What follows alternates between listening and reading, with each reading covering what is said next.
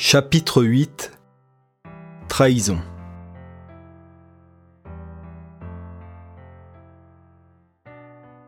Ils arrivent chez Nobs en fin d'après-midi. Il vit à une heure de Paris, au milieu de la campagne, dans un petit lotissement entouré par une forêt. Toutes les maisons longent une même route qui mène à un lac. Au bout de cette route, à la lisière de cette forêt et au bord de ce lac, se trouve la maison de Nobs. Une vieille bâtisse en pierre dorée dont il a hérité. Nobs n'attend personne pour se précipiter sous son porche, où une balancelle, une petite table ronde et quatre chaises sont installées. Une lanterne est accrochée et Nobs voit qu'elle est restée allumée en son absence. Il l'éteint. Sur le rebord de la fenêtre, à droite de l'entrée, un pot de fleurs vide est posé. Nobs le soulève pour y récupérer le double de ses clés. Ce laps de temps suffit à Joe et Toner pour le rejoindre. Nobs n'est donc pas le seul à découvrir que la porte n'est en réalité pas verrouillée. Nobs se saisit de la poignée et laisse lentement la porte s'ouvrir en grand, offrant le temps à Toner et à Joe de découvrir l'intérieur de chez lui. Mais soudainement, une idée lui vient en tête, une idée que personne n'aurait pu lui enlever sur le moment. Il ne souhaite pas l'exprimer ni consulter les autres. Il doit simplement en avoir le cœur net. Il se fie à son instinct et se rue à l'étage pour rejoindre la chambre de son fils. Et si Jean était finalement rentré à la maison? Mais il n'y a personne. Absolument personne. La chambre est tapissée d'un papier peint décoré de planètes, d'étoiles et de satellites, qui a été posé par Nobs alors que Jean n'était encore qu'un enfant. Aujourd'hui adolescent, Jean l'a recouvert de nombreux posters. Devant la fenêtre se tient le télescope que Nobs a offert à son fils l'an dernier. Le père regarde partout, dans chaque recoin de la pièce. Personne sous le lit, ni sous le bureau, personne dans les placards, personne. Il s'écroule alors sur le lit, reste un instant allongé, puis se rassied doucement, prend l'oreiller de son fils et le serre contre lui. Quand il lève la tête, Tonner se tient dans le cadre de la porte. Nobs lui explique alors l'une de ses plus grandes craintes. Et si Jean n'était pas mon fils? Pourquoi tu dis ça? Claire est morte, je ne vois pas qui d'autre pourrait vouloir me le prendre. Il est donc possible que je ne sois pas son père et que ce dernier ait voulu le récupérer. Joe a évoqué cette possibilité. Elle a sans doute raison. Je t'avouerai que je ne m'étais jamais posé la question. Le fait de l'avoir trouvé devant ma porte m'a suffi. Ça m'a semblé être une évidence. J'avais toujours le mot de Claire pour le prouver. Le mot qu'elle m'avait laissé où elle m'expliquait qu'il s'agissait de mon enfant. Une putain de menteuse. Voilà ce qu'elle était et restera pour moi. Toner reste silencieux un instant et vient s'asseoir à côté de Nobs. Tu penses qu'il est avec son père biologique? redemande-t-il avant de répondre aussitôt. C'est impossible. Je veux dire, je n'y crois pas. Nobs, essaye de te rappeler s'il était distant, s'il te cachait quelque chose. Pas plus qu'un autre ado de son âge. Mais c'est vrai que je sentais qu'il ne me disait pas tout. Mais rien d'anormal pour moi, ça ne m'inquiétait pas. Cela devrait pourtant si c'est ce qui l'a fait disparaître. Toner quitte ensuite la pièce, laissant Nobs se rallonger sur le lit. Ce dernier finit par s'endormir. Quand il réouvre les yeux, il est 18 heures. Il entend de la musique provenir de son salon et descend rejoindre les autres. Fred, Arthur et Benny entonnent la chanson de Nat King Cole, The Christmas Song, au coin du feu qu'ils ont allumé. Joe et Matisse, quant à eux, sortent les décorations de Noël des cartons que Nobs avait descendus du grenier le matin précédant la disparition de son fils. Nobs, toujours à moitié endormi et perturbé par la possibilité qu'il ne soit pas le père de Jean, s'enfonce dans un des gros fauteuils avec son chat, sans prêter attention au reste du groupe. Mathis, fatigué de le voir à nouveau dans cet état, lui demande directement Que se passe-t-il encore Comment ça encore Laisse tomber, Mathis, intervient Joe. Non, ce n'est pas lui rendre service de le laisser dans cet état. Il faut qu'il crache le morceau une fois pour toutes. On se le trimballe depuis des jours alors qu'on ne le connaît même pas. On l'a accueilli sans broncher, on s'est carrément ouvert à lui, on s'est confié. Il était même à l'enterrement de l'une des nôtres aujourd'hui. Je n'ai rien dit, mais je pense comme vous. On sait qu'Hector et toi, vous n'avez pas prévenu la police. Ça veut dire quoi? Tu as quelque chose à te reprocher? Stop, Mathis, exige Benny. Non, non, laisse-le, répond Nobs amenant le chaton à descendre de ses genoux dérangé par les haussements de voix. C'est peut-être le seul qui soit sincère dans votre petit groupe. Vous autres auriez attendu combien de temps avant de venir me parler de vos doutes à mon sujet? Juste après vous avoir présenté ma mère et qu'elle vous ait fait signer avec son label? Tu te trompes, Nobs, intervient à son tour Arthur. Ah oui, ce n'est pas la raison pour laquelle vous me supportez? Une des raisons peut-être, mais on veut t'aider, sois-en sûr. On a créé des liens, Nobs, inutile de le nier, insiste Benny. On aimerait juste comprendre à qui on a affaire. On n'a pas souhaité poser de questions jusque-là, mais il est temps que tu te montres sincère, explique Fred. Vous pensez que j'ai quelque chose à voir avec la disparition de mon fils? Hector le pense, avoue Joe. Pardon? Qu'est-ce que tu viens de dire là? Tonner pense que je suis responsable? On en a parlé tout à l'heure. Il m'a dit qu'il cherchait à te protéger, qu'il avait parlé avec ton psy, et qu'ils envisageaient tous les deux que tu aies pu faire du mal à Jean. Il pense que si tu n'arrives pas à te rappeler, c'est que tu ne veux pas te rappeler. Ne dis pas ça, pas toi, ne dis pas que je suis responsable. Ce n'est pas ce que je dis. Je te raconte juste ce que Hector m'a expliqué. Il est où d'ailleurs? demande Matisse. Car je m'en prends à Nobs, mais il est tout aussi responsable. Il est parti chercher le dîner pour ce soir, explique Benny. Je vais l'attendre et il devra lui aussi se justifier. Nobs, je ne voulais pas t'agresser comme ça, il faut que tu te souviennes. Pas pour nous, pour toi, rappelle-toi. Allez, essaye. Vous ne voyez pas que je ne peux pas? Quand la vérité m'éclatera au visage, tout va changer. J'ai beau me bercer d'illusions, j'ai un mauvais pressentiment. Et si Tonner avait raison à mon sujet? Pourquoi aurait-il raison? Il ne te connaît pas. Vous vous êtes rencontrés presque en même temps que nous, et personne ici ne t'imagine capable de faire du mal à ton fils, dit Joe pour tenter de rassurer Nobs. Euh, si, moi, avoue Matisse, soutenu par deux doigts levés, ceux d'Arthur et Fred. Vous ne m'aidez pas, là, les gars. T'es cool, Nobs, hein, reprend Matisse. Bien sûr que tu es une belle rencontre, mais on ne te connaît pas, c'est un fait. J'insiste, mais pourquoi ne pas avoir prévenu les autorités? Tonner m'a dit de ne pas le faire. Tente de se justifier Nobs. Il m'a dit qu'on ne pouvait pas leur faire confiance. Et tu fais tout ce qu'il te dit de faire? Tu le connais à peine. Il m'a aidé, il m'a sauvé de l'agence. L'agence? Oui, l'agence pour laquelle il travaillait.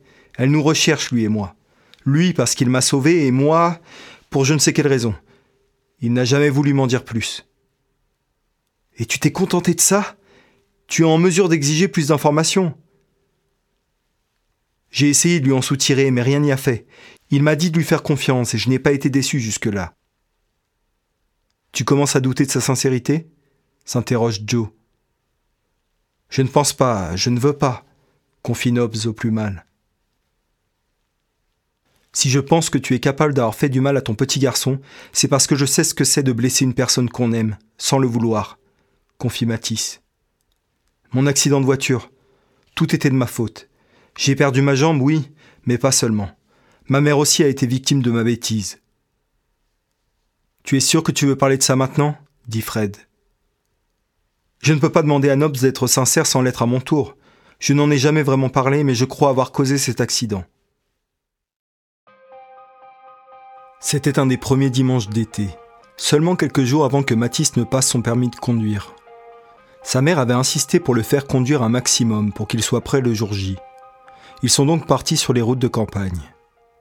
Comme souvent lors de la conduite accompagnée, des disputes étaient présentes. Les parents attendent souvent d'être en voiture pour discuter avec leurs enfants profitant du fait qu'ils ne peuvent pas fuir la conversation. Une conversation souvent bercée de remarques en tout genre. Le propre de chaque parent étant de chercher à façonner son enfant à l'idée qu'il s'en fait. Remarque que l'enfant traduit immédiatement comme étant des critiques et donc des attaques. Sentiment qu'un conducteur peu habitué ne devrait pas éprouver. Qui plus est, un adolescent dont les émotions sont souvent incontrôlables. Le contrôle étant pourtant la base de la conduite. Deux choses qui ne pouvaient donc s'accorder et allait être la cause d'un grave accident. Mathis se souvient s'être disputé avec sa mère, sans même se rappeler la raison, tant elle devait être futile. Leur relation avait atteint un tel point de non-retour qu'à chaque fois qu'elle ouvrait la bouche, il se trouvait irrité par ses mots.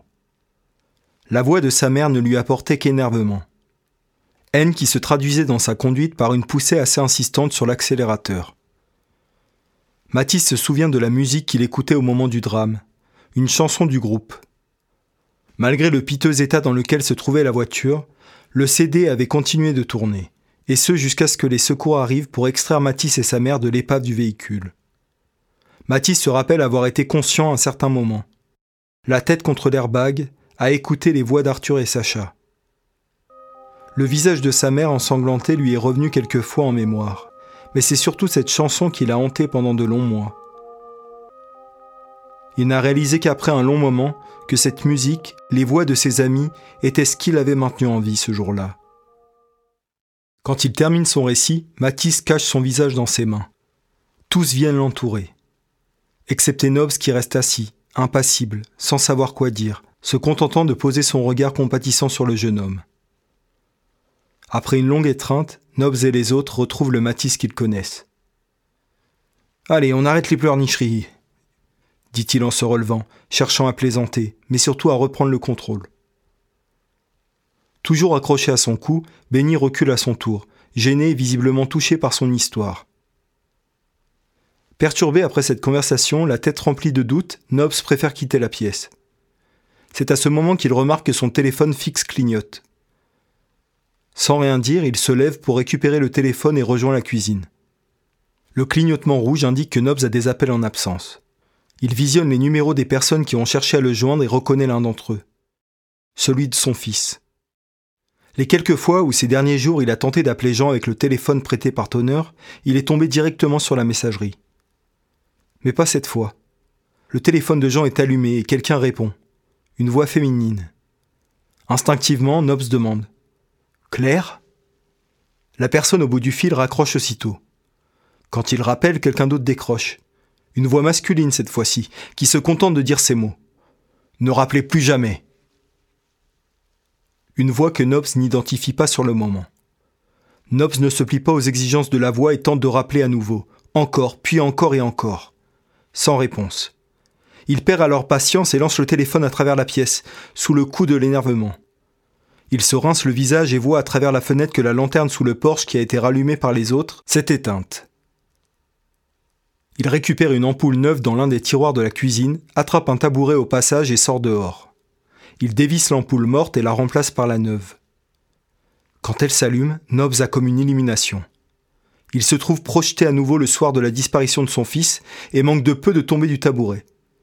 Joe l'aide à reprendre son équilibre. Elle la rejoint pour parler. Je suis désolé de ce qui s'est passé, Nobs. Ne le sois pas, c'est peut-être ce dont j'avais besoin. Je crois que. Il faut y croire, Nobs, le coupe Joe, décidé à aller au bout de ses excuses. Croire à tout instant que Jean peut franchir cette porte. Autorise-toi à croire, juste pour une minute, juste pour te soulager. Je pourrais aussi bien te proposer de la drogue, cela reviendrait au même.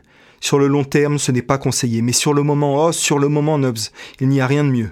Alors crois, continue à croire. Merci, se contente de répondre Nobs, n'ayant écouté que d'une oreille ce que vient de lui dire Joe. Je dois y aller maintenant, ajoute-t-il en descendant les quelques marches du porche pour remonter la rue. Joe ne réfléchit pas et se contente de le suivre, alors qu'il se dirige vers une maison voisine. C'était une soirée très froide. Il n'avait cessé de neiger depuis plusieurs jours. Certaines routes avaient été fermées à cause de la neige.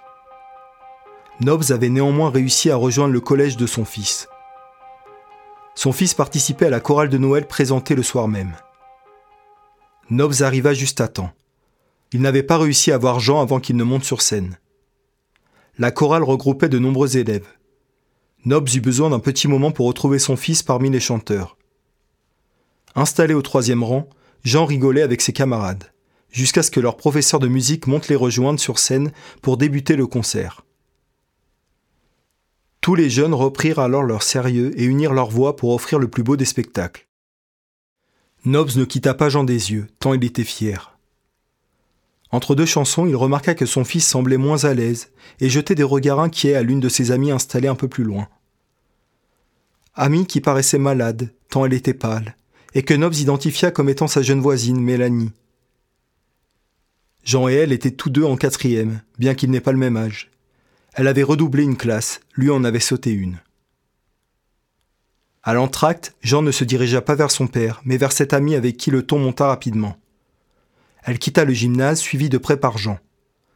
Nob se fraya un chemin au milieu des nombreux parents présents qui félicitaient leurs enfants. Nobs vit Jean tourner au bout du couloir. Il le suivit jusqu'aux toilettes des filles où lui et Mélanie étaient entrés.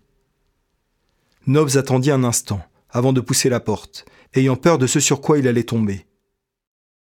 Son inquiétude prit finalement le dessus et quand il entra dans la pièce, il découvrit Jean penché sur le ventre découvert de son ami. Un ventre arrondi, un ventre qui portait la vie. La jeune fille baissa aussitôt son pull, cherchant encore à dissimuler ce secret qui n'en était plus un.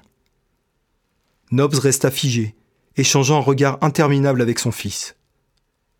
Nobs ne savait que dire et fut aidé par une personne indésirable, ce qu'il aurait préféré éviter. Que se passe-t-il ici? demanda une voix rauque dans le dos de Nobs. Nobs vit le reflet de l'homme dans l'un des miroirs installés au-dessus des lavabos. L'homme avait une carrure imposante, impressionnante. Nobs devait-il s'en méfier, s'en inquiéter? Probablement. Cet homme, le père de Mélanie et son voisin depuis peu, avait déjà causé un certain nombre de soucis au sein du voisinage.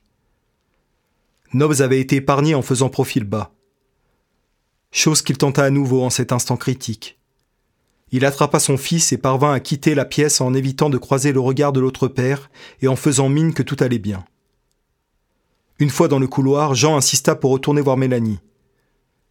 Nobs ne lui répondit pas et se contenta de forcer l'emprise qu'il avait sur son bras. Jean, surpris de voir son père faire preuve d'une telle poigne, allant jusqu'à lui faire mal, accepta de le suivre, mais ne souhaitait plus lui adresser la parole, étant profondément déçu par son comportement. Ce qu'il fit, une fois en voiture, installé sur la banquette arrière, même si son père tenta de lui tirer les verres du nez, après un long silence pesant. Alors c'est quoi cette histoire? Rassure-moi, tu n'as rien à voir là-dedans, hein Oh mon Dieu, si tu es impliqué. Tu es le père, c'est ça? Oui, tu es le père, c'est bien ma veine. Il va falloir qu'on déménage maintenant. À moins que tu veuilles devenir papa à ton âge. C'est ce que tu veux? Novs posait les questions et y répondait sur un ton très agaçant. Son fils l'ignorait du mieux qu'il pouvait. Nobs voyait qu'il énervait Jean en se comportant de la sorte, ce qui l'encourageait à continuer, souhaitant le faire parler. Crétin dit Jean, qui ne put se retenir plus longtemps. Ah, voilà que je suis un crétin maintenant. Ce n'est pas moi qui me suis, pardon, qui nous a fourrés dans ce merdier. Tu comprends rien, reproche Jean à son père, incapable de l'ouvrir devant le voisin. Je suis désolé, mais là, tout de suite, ce n'est pas moi le gamin irresponsable pour lequel tu veux me faire passer. T'inquiète, grâce à toi, j'en aurai une de conversation avec le voisin. Je serais bien obligé. Comment ça a pu arriver? Quoi? Arriver quoi? Arrête un peu d'être persuadé que tu as tout compris. Tu n'as rien compris comme d'habitude. Explique-moi alors. Si tu m'as bien montré une chose ce soir, c'est que je ne peux pas te faire confiance. C'était quoi cette réaction? Tu aurais voulu que je réagisse comment? J'aurais aimé que tu ne laisses pas Mélanie seule avec son beau-père. Il te fout la trouille à toi, alors imagine-elle. Il ne savait même pas qu'elle était enceinte. Comment crois-tu qu'il va réagir, lui? Excuse-moi de m'être inquiété pour toi en premier, dit. C'est mon rôle de père. Tu le comprendras bien assez vite. C'est bien là le souci. Tu dis t'être inquiété pour moi, mais je crois surtout que tu avais peur pour ta peau. Je t'ai trouvé lâche sur ce coup-là. Je sais que je te déçois sûrement, mais tu me déçois aussi. Jean, excuse-moi. Allez, vas-y, je t'écoute. Explique-moi tout. Dit Nobs en retirant sa main droite du volant pour l'attendre à Jean, pour essayer d'arranger les choses main que son fils rejeta aussitôt, en répliquant. Non, non, non, je vais rien expliquer. Je vais te laisser continuer avec tes insinuations. Après tout, tu es l'adulte, tu as forcément raison. Sur ces mots, le moteur ronronnant d'une voiture se fit entendre à l'arrière. Après un bon moment à rouler seul sur cette route, ils étaient désormais suivis, et fut rapidement ébloui par les phares de la voiture en question. Un van noir. Le véhicule, qui aurait simplement pu les doubler, resta derrière eux et commença à être menaçant, en klaxonnant fortement. Ça doit être le voisin, dit Nobs, avant d'échanger un regard inquiet avec son fils. Nobs accélère le pas dès qu'il comprend qu'il est suivi par Joe. Il toque à la porte de chez son voisin, et quand ce dernier lui ouvre, il le frappe au visage, sans même dire un mot. L'ayant pris par surprise, il réussit à le mettre à terre. Nobs lui saute alors dessus pour lui asséner deux autres coups de poing, entre lesquels il ne manque pas de hurler pour formuler sa demande. Où est mon fils? Alors que le voisin, bien que sonné, est sur le point de reprendre le dessus, Joe parvient à retenir Nobs. C'est à ce moment-là que la voisine découvre son mari qui essaye tant bien que mal de se relever. Elle l'aide en demandant ce qu'il se passe, paniquée, prête à téléphoner aux autorités. Il n'en faut pas plus à Nobs pour justifier son geste, toujours sous l'effet de la colère. Votre mari s'en est pris à mon fils. Voilà ce qui se passe. Il va me dire où il est maintenant. Mais qu'est-ce qui vous fait dire qu'il sait où il est? Il a son téléphone portable. J'ai reconnu sa voix quand j'ai essayé d'appeler mon fils, il y a de ça quelques minutes. J'ai entendu une voix féminine. La vôtre? Vous le couvrez, c'est ça? Ajoute Nobs d'un ton menaçant, poussant son voisin à s'avancer, prêt à attaquer. Joe s'interpose alors, en essayant de garder le contrôle sur la situation. On va essayer de parler calmement. Si votre femme pouvait bien poser ce téléphone, et si Nobs et vous étiez d'accord pour aller vous asseoir, nous pourrions régler ce problème en adulte. En adulte Joe, je ne crois pas que tu réalises, c'est lui. Il croit que Jean a mis enceinte sa fille, et il s'en est pris à lui. Enceinte? demande la voisine, visiblement pas au courant de la situation dans laquelle se trouve son enfant. Où est votre fille? répond Nobbs. Votre fille. C'est elle qui doit avoir le téléphone de Jean, réalise-t-il avant d'ajouter, à l'égard du voisin. C'est ça, n'est-ce pas? Oui, répond Mélanie, cachée derrière sa longue frange, debout dans les escaliers. Qu'est-ce que c'est que cette histoire, ma chérie? demande sa mère. Maman, monsieur Bornoir dit la vérité. Oh, ma chérie ajoute la mère avant de prendre l'adolescente dans ses bras. Pourquoi n'avoir rien dit à votre femme? demande Nobs en se tournant vers son voisin, qui a récupéré une poche de glace pour poser sur son œil. Ce n'est pas sa fille, corrige la voisine, en redescendant les marches d'escalier après avoir chuchoté à Mélanie de remonter dans sa chambre. Pas sa fille? répète Nobs avant de demander calmement. Je peux parler à Mélanie?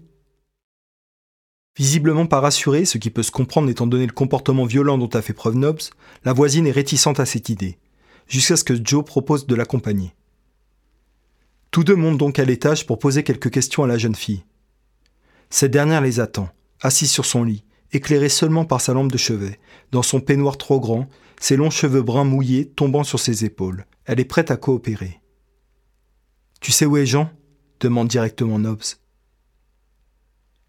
J'étais persuadé qu'il était parti avec vous pour quelques jours. Il m'a prêté son portable quand nous nous sommes quittés le soir du concert. Il m'a dit que si j'avais besoin, je pourrais le joindre en appelant chez vous. Mon beau-père m'a confisqué mon téléphone depuis qu'il a emménagé ici. Il est contre. C'est là que tous trois entendent que le ton monte au rez-de-chaussée. La voisine est en colère contre son époux. Après avoir quitté le collège, Jean et moi avons été suivis alors que nous rentions chez nous. C'était vous Ton beau-père et toi? Non, nous ne sommes rentrés que plus tard. Jean est le père C'est le père de ton bébé? Questionne Nobbs, à la fois impatient et effrayé de connaître la réponse. Non, non, pas Jean, le rassure Mélanie, tout en tournant et en resserrant autour de son poignet la ceinture de son peignoir. Alors qui? réplique Nobbs avant de s'excuser, réalisant que cela ne le regarde pas. Désolé, mais ton beau-père. Quoi, mon beau-père? le coupe la jeune fille. Ton beau-père, il pensait que ça pouvait être Jean, n'est-ce pas? La jeune fille ne répond pas et commence à trembler puis à pleurer. Joe intervient alors et demande à Nobs de quitter la chambre quelques instants. Quand il sort, il colle directement son oreille contre la porte pour essayer d'entendre leur conversation. Il ne perçoit que quelques sanglots et doit se contenter de cela, son voisin l'ayant rejoint. Il est bien amoché par les coups que Nobs lui a assénés et a visiblement du mal à contenir son envie de le frapper à son tour. Le voisin se contente de lui demander avec un sourire forcé. Vous avez bientôt fini? Vous avez suffisamment causé de problèmes pour aujourd'hui, vous ne pensez pas? Je n'en ai rien à faire de causer des problèmes, s'ils peuvent me permettre de retrouver mon fils. Ose Nobbs, ne craignant pas de se prendre un coup de poing. Les deux hommes échangent alors un long silence. Long, trop long silence, jusqu'à ce que Joe sorte de la chambre. Elle attrape chacun des deux hommes par le bras et les ramène vers l'escalier. Vous allez quand même nous raccompagner jusqu'à la porte dit-elle au voisin avant d'ajouter. Merci en tout cas d'avoir collaboré. Vous nous avez été d'une grande aide. Et là, alors qu'ils se trouvent tous trois en haut des marches, elle frappe le voisin à la tête et le pousse violemment. Nobs, déboussolé, choqué, lui demande sans attendre qu'est-ce que tu fais? Des mots que la voisine aurait pu prononcer, ayant rejoint l'entrée après avoir entendu le grabuge causé par la chute de son mari. Sa présence lui permet d'être témoin des explications de Joe. Cet enfoiré a abusé de sa belle-fille. Mélanie rejoint Nobs et Joe, les yeux toujours humidifiés de larmes, et n'a besoin que d'un regard échangé avec sa mère pour confirmer les propos de Joe. Après cela, la police et une ambulance arrivent rapidement. Des questions sont posées, à la fois à la voisine, à sa fille, mais également et bien évidemment à Nobs et Joe qui ont été rejoints par le reste du groupe, alertés par les sirènes. Le voisin sort de la maison sur un brancard, proférant des propos incohérents. Chacune des personnes interrogées est questionnée séparément. La disparition de Jean, qui était l'objet de la visite de Nobs au départ, est évoquée et aurait pu l'être davantage si les membres du groupe n'étaient pas intervenus, au moment où Nobs allait tout révéler. Par cette intervention, Arthur, Fred, Matisse et Benny ont prouvé qu'ils croyaient en l'innocence de Nobbs. Nobbs a le temps de discuter brièvement avec Mélanie pour la rassurer concernant Jean. Il tente de paraître persuasif en affirmant qu'il n'y a pas de souci à se faire, que Jean doit être chez sa mère et qu'il la tiendra au courant rapidement. Il lui explique qu'il faut qu'elle prenne soin d'elle et de sa mère pour le moment. La jeune fille remercie Joe d'un signe de la main, avant de monter dans la voiture de police pour se rendre au commissariat, faire sa déposition.